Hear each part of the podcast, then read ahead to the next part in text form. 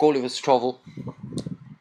Lay all this while, as the reader may believe, in great uneasiness at length, struggling to get loose. I had fortune to break the strings that wrench out the pegs that fastened my left arm to the ground, for by lifting it up to my face I discovered the methods they had taken to bite me. At the same time, with a violent pull, which gave me excessive pain, I little loosened the strings that tied down my hair on the left side, so that I was just able to turn my head about two inches. But creatures ran off a second time, before I could seize them, whereupon there was a great shout and a very shrill accent, and after it ceased, I heard one of them cry aloud, Tolgo Phonac. When in an instant I felt about a hundred arrows discharged on my left hand, which pricked me like so many needles, and besides, they shoot another fly into the air, as we do bombs in Europe, whereof many, I suppose, fell on my body and some on my face, which I immediately covered with my left hand. When this shower of arrows was over, fell groaning with the grave and pain, and then striving again to get loose. They discharged another volley larger than the first, and some of them tempted with the spears to stick me in the sides. But by good luck I had on the buff jerkin, which they could not pierce. I thought it the most prudent method to lie still, and my design was to continue to, to till night. So till night, my left hand being already loose, I could easily free myself. And as for the inhabitants, I had the reason to believe that I'd be a match for the greatest armies they could bring against me, if they were all of the same size with him that I saw. But fortune disposed otherwise of me.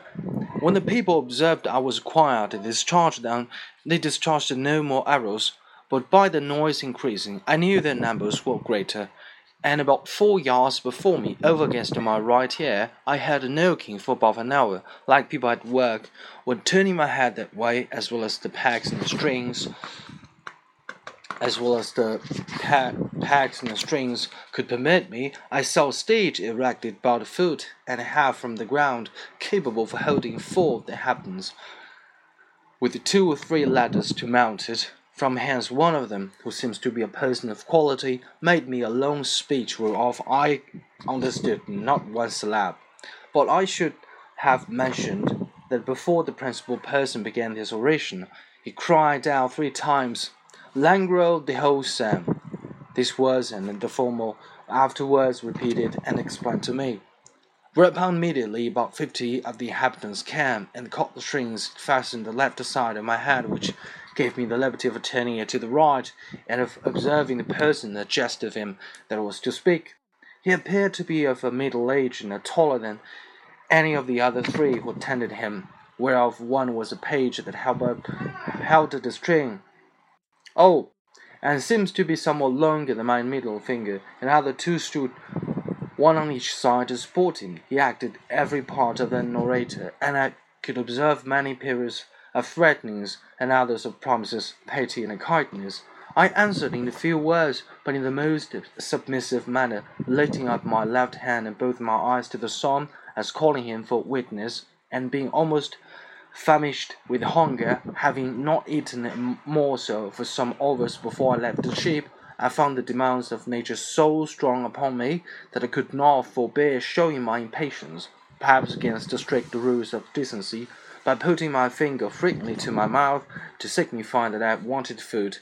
The Hurgo, for so the car great lord as, as I afterwards learned, understood me very well. He descended from the stage and commanded that several ladders should be applied to my size, on which above hundreds of the inhabitants mounted, and walked towards my mouth, laden with the baskets full of meat, which had been provided and sent thither by the king's orders, and upon the first intelligence he received of me, I observed there was the flesh of several animals, but could not distinguish them by the taste. There were shoulders, legs, and loins shaped like those of mutton, and very well dressed, but smaller than the wings of lark. I ate them by two or three at mouthful, and took three loaves at a time, about the bigness, about the bigness of basket bullets.